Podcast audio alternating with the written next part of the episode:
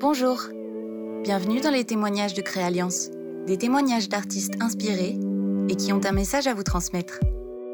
Aujourd'hui, c'est Marie-Claire Neveu, comédienne et autrice, qui répond à mes questions. Bonjour à toi et merci pour ta participation. Où habites-tu actuellement? Alors j'habite dans le 93, limite 95 du côté d'Épinay-sur-Seine. Et là, euh, je suis en direct de mon cagibi, de mon fourre-tout entre les manteaux, les chaussures, le, cul sur la boîte à outils, euh, l'escabeau à côté, la table à repasser, les balais. Bref, c'est le seul endroit de l'appartement qui est assez bien isolé pour que je vous fournisse un son euh, assez potable. Est-ce que tu t'y sens bien? Alors oui, je m'y sens plutôt bien, euh, même très bien.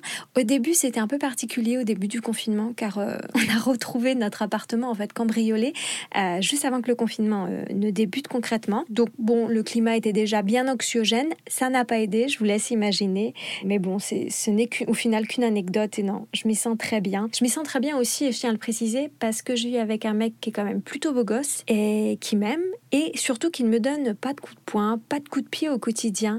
Donc ça influence euh, vachement quand même euh, mon bien-être et euh, contrairement à ce que peuvent endurer pas mal d'autres femmes actuellement. Qu'est-ce que tu as appris en général et sur toi pendant le confinement?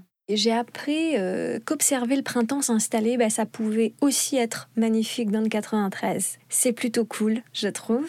Je trouve que cette crise est très révélatrice de la personnalité de chacun. Je vais faire une citation là pour faire mon intello. Il y a Antonin Artaud qui disait dans Le théâtre et son double L'épidémie a ceci de commun avec le théâtre, elle montre les hommes tels qu'ils sont, l'épidémie fait tomber les masques.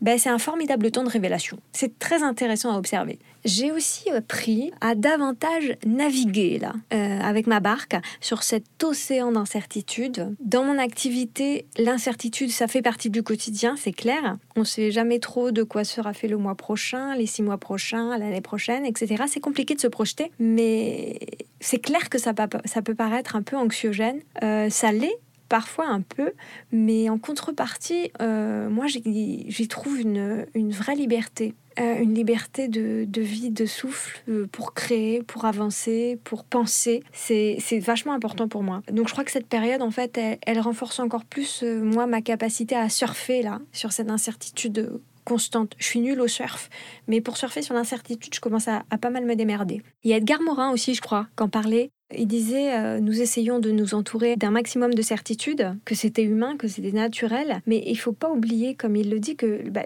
la vie n'est qu'incertitude, hein, finalement. On, ne peut pas tout contrôler, donc il faut absolument lâcher prise pour, euh, bah, pour mieux surfer.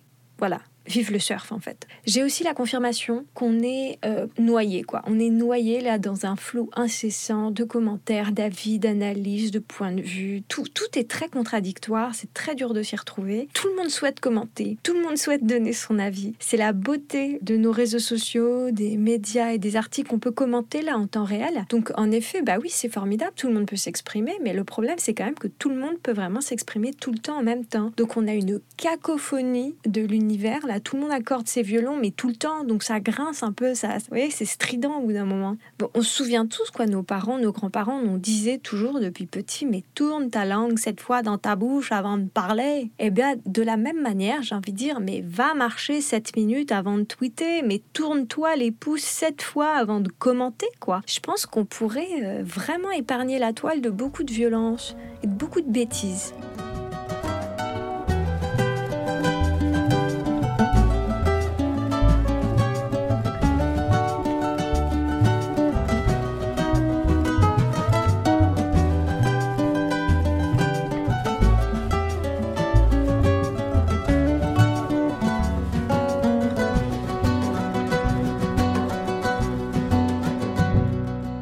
Selon toi, comment adopter de la résilience face à la crise actuelle? La résilience, ce grand mot, elle s'opère, je pense, sur plusieurs plans. Sur le plan très perso, euh, pour moi, c'est la création, c'est l'humour. Pour moi, c'est des outils essentiels pour entrer dans un processus de résilience. C'est vraiment ma bouée. Chacun et chacune, on, traverse cette crise de manière très différente. C'est assez frappant. Je pense que ça dépend en partie de la manière dont on a ou pas traversé certaines épreuves de nos vies jusqu'au confinement. Boris Cyrulnik, il en parle beaucoup hein, tout ce qui est psychanalyse et résilience. C'est très intéressant. Allez l'écouter. C'est passionnant pour ceux qui ne connaîtraient pas.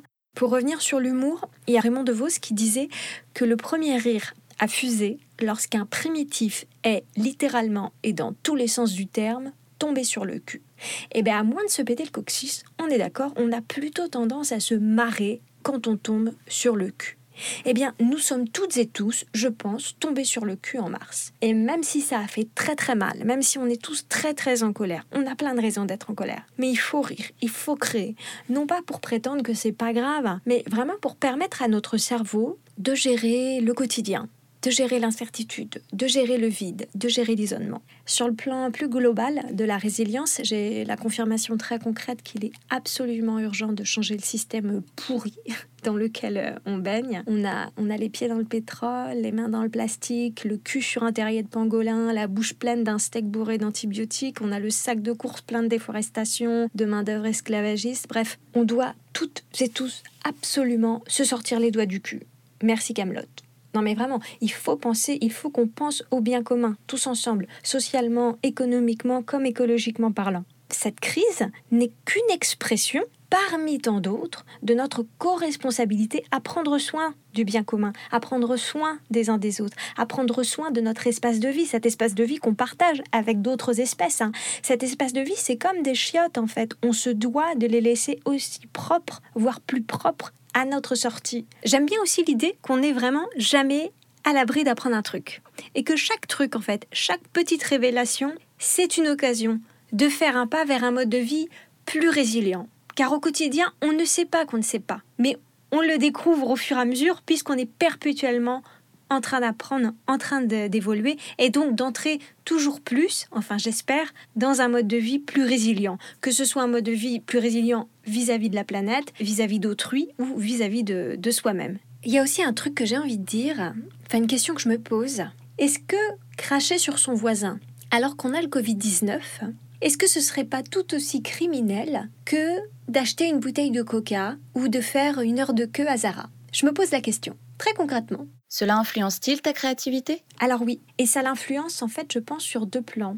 Ça l'influence sur la création qu'on a de manière euh, directe, c'est-à-dire ce qu'on a envie de créer là sur le moment et que ce soit un produit fini dans l'instant T. Donc je réalise des petits remakes de comédies musicales, de films musicaux, euh, en mode un peu confiné, déjanté. C'est très amusant à faire, ça m'amuse beaucoup, ça me fait du bien, c'est très fun. Et par ailleurs, euh, bah, je décante beaucoup. Je décante beaucoup pour euh, peut-être repenser certaines parties euh, de mon spectacle qui existe déjà. Je porte un spectacle donc qui s'appelle Nina des tomates et des booms, qui tout en humour conscientise sur l'urgence climatique, l'urgence sociale, sur notre co-responsabilité à prendre soin du monde. Et ben il faut peut-être que je repense en fait certaines parties encore de ce spectacle, peut-être certains personnages pour le l'actualiser toujours plus, pour être vraiment euh, ou toujours au plus près de ce que je souhaite euh, partager. J'ai aussi profondément envie d'écrire un nouveau spectacle, mais j'ai encore une fois besoin de laisser décanter beaucoup de choses. Euh, la surenchère d'informations qu'on a pu avoir avec le confinement, ça m'a plus vidé euh, que porté, surtout au début. Donc voilà, je suis en phase de, de digestion. Je digère,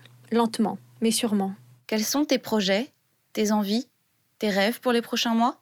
Alors j'ai beaucoup de mal à me projeter, comme je disais. C'est pas simple, c'est difficile de se projeter en ce moment. Mais concrètement, j'ai très envie que ma porte-fenêtre soit enfin réparée suite au cobriolage, parce que tout traîne avec ce confinement. J'ai très envie de faire un tour en France pour aller voir la famille, les amis, pour les serrer dans mes bras. Je rêve de décroissance, de transe, de sens et de bienveillance. Je rêve qu'on prenne toutes et tous enfin soin de notre monde, car prendre soin du monde, c'est aussi prendre soin de nous. Et j'espère qu'on va continuer à se marrer aussi, car la vie, c'est 10% de ce qu'on en fait et 90% de comment on la prend.